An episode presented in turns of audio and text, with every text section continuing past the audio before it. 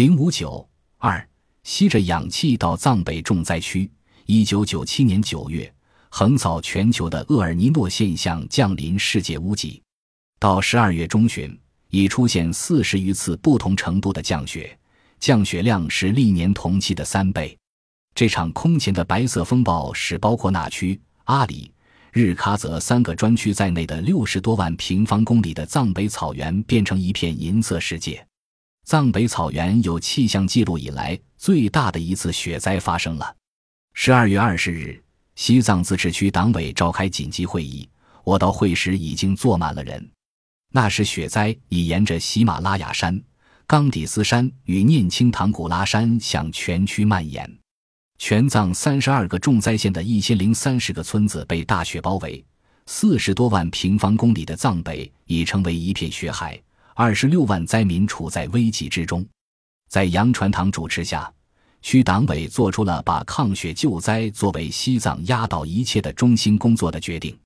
实际上，早在十二月四日，新华社首播的消息，那区地区遭受严重雪灾，就以为《人民日报》《文汇报》和美国《世界日报》等六家报纸采用，比其他新闻单位早发稿十八天。区党委副书记巴桑诧异地对我说。你们耳朵真灵呀！我告诉他，新华社常年有记者在基层调查研究。十一月下旬，记者白冰结果到藏北了解牧区东载情况时，在与群众接触中，得知今年可能发生重大雪灾，而且是毁灭性的，便打电话向我汇报。我当即要求把采访重点由世界屋脊采风转向采集雪灾情况。在区党委开会前。分社已经三次开会研究部署雪灾报道。当时拉萨也连降大雪，分社没有暖气，夜里常常被冻醒，已经有七八位记者感冒了。在西藏感冒非常容易引起肺气肿，危及生命，何况要到氧气最少的藏北。这时气温已经低至零下四十多度，一位缺乏经验的司机没有戴手套去推车，手碰上去便拿不下来，用力撕扯。最后竟然一整张手掌皮被粘在了冰冻的汽车上，寒冷程度可见一斑。这时，我决定以重兵投入，采用两线作战，分三个梯队轮流上阵，并挑选身体最壮的罗布。结果，白兵作为第一梯队，马上奔赴五百公里外的藏北重灾区。技术局原藏干部赵建国感冒还没好，也三次找到我，坚决要去。随着灾情发展。元旦这天，分社第二次派出报道组，我特地在分社门口为他们组织壮行送别、讲话、发言，然后把啤酒、馒头与铺盖抬上车。到灾情最重时，报道上出现了难题：雪灾是否造成死亡？死亡人数具体几何？记者们众说纷纭，做不了主，不断给我打来电话。我此时已经在西藏一年半了，气力明显大不如前。但还是不顾身体孱弱，决定奔赴灾区参与调查并现场指挥。当时拉萨气压不稳，我因缺氧而难以入睡，已经连续十多天处在眩晕状态，头脑像要崩裂。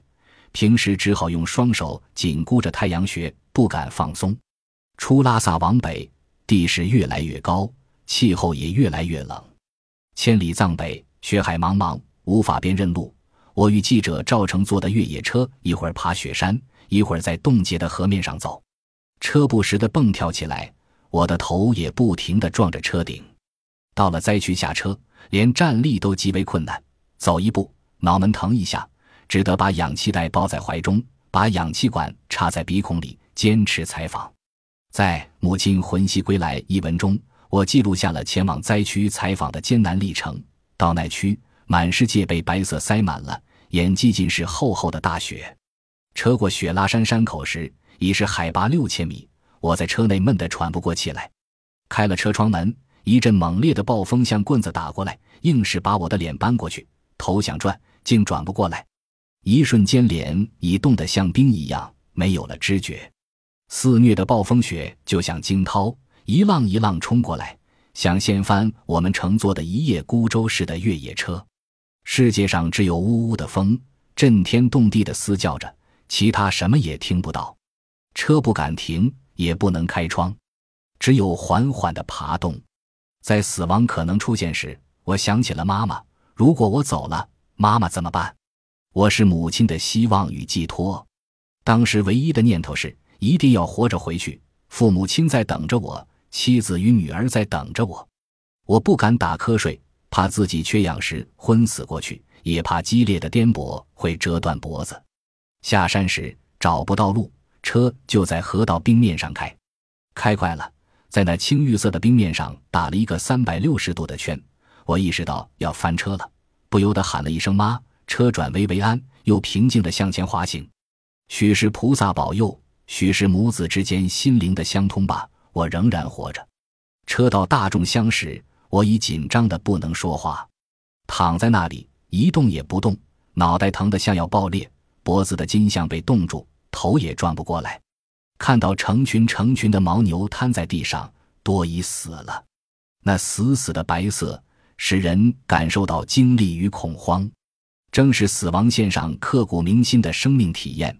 让我写出了三千多字的通讯，震撼世界屋脊的壮歌，来自西藏抗雪救灾一线的报告。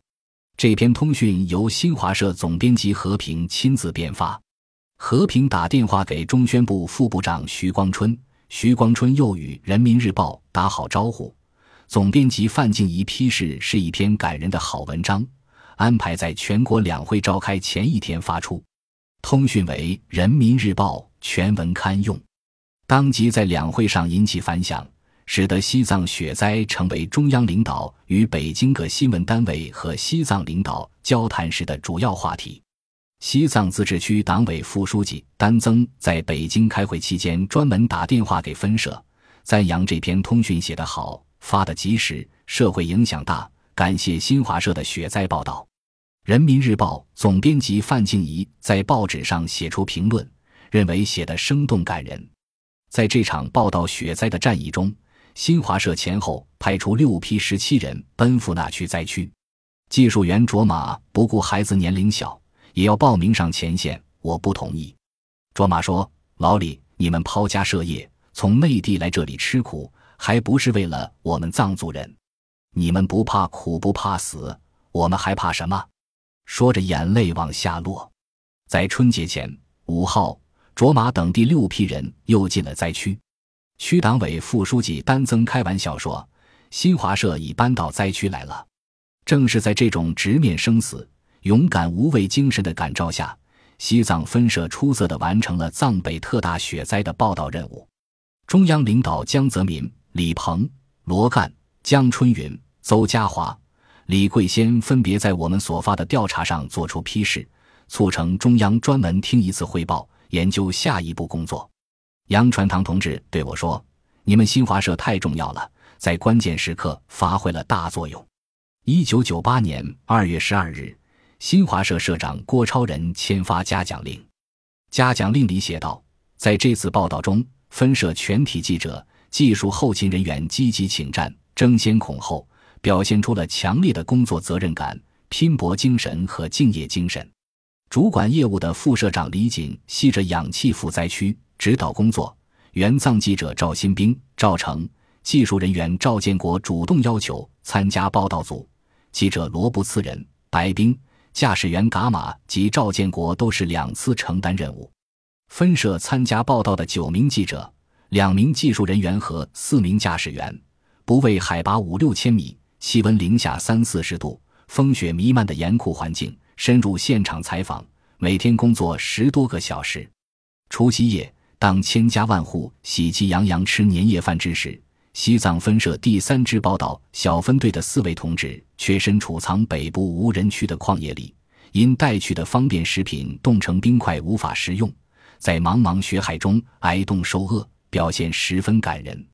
希望全社同志向西藏分社的同志们学习，学习他们忠于职守。艰苦奋斗的工作精神，学习他们深入基层调查研究的工作作风，学习他们连续作战、精益求精的工作态度，进一步推动抓作风、改文风的开展，努力提高新华社宣传报道的整体水平。郭超仁曾在新华社西藏分社工作十年，以实地调查写出很多好文章。他是在值班简报上看到这个信息的，要求发出社长嘉奖令。新华社一年也就是发几次，遇到特殊情况才发家奖令，表明他对我们西藏工作的关心与重视。